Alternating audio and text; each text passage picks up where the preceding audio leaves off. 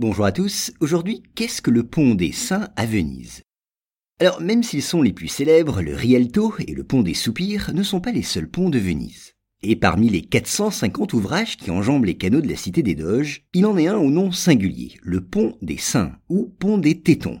Il évoque un épisode, vous allez le voir, un peu libertin de l'histoire de la ville. Ce pont des Saints a été édifié au XVIe siècle. Il s'élève dans le secteur de San Polo, le plus exigu des quartiers du centre historique de Venise. Et de nos jours, ce secteur est un endroit très apprécié par les touristes, qui admirent à la fois ses églises et ses somptueux palais. Mais autrefois, les passants qui le fréquentaient avaient d'autres centres d'intérêt. C'était en effet le quartier de la prostitution, où de nombreux lupanards accueillaient les amateurs. Les carampanes, les prostituées vénitiennes, y avaient pignon sur rue. En effet, depuis le XVe siècle, elles restaient confinées dans ce quartier.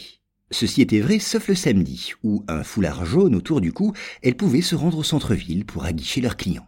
Alors il est à noter que le pont des Saints se trouvait juste au-dessous d'une de ces maisons closes qui faisaient la singularité du quartier. Et leurs pensionnaires, c'est-à-dire les prostituées, avaient pour coutume de se mettre à la fenêtre en exhibant leurs seins. Toutes leurs consoeurs en faisaient autant. Ce sont même les autorités de la ville qui les incitaient à se dévêtir ainsi.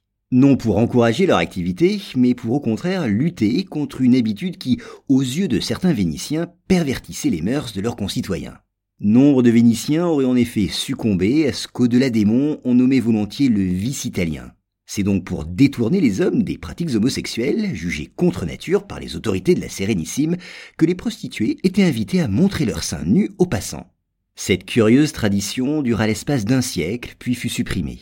Sans doute avait-on jugé en haut lieu que le danger était écarté et que les Vénitiens étaient revenus à des habitudes jugées plus conformes à la nature humaine, entre guillemets bien sûr.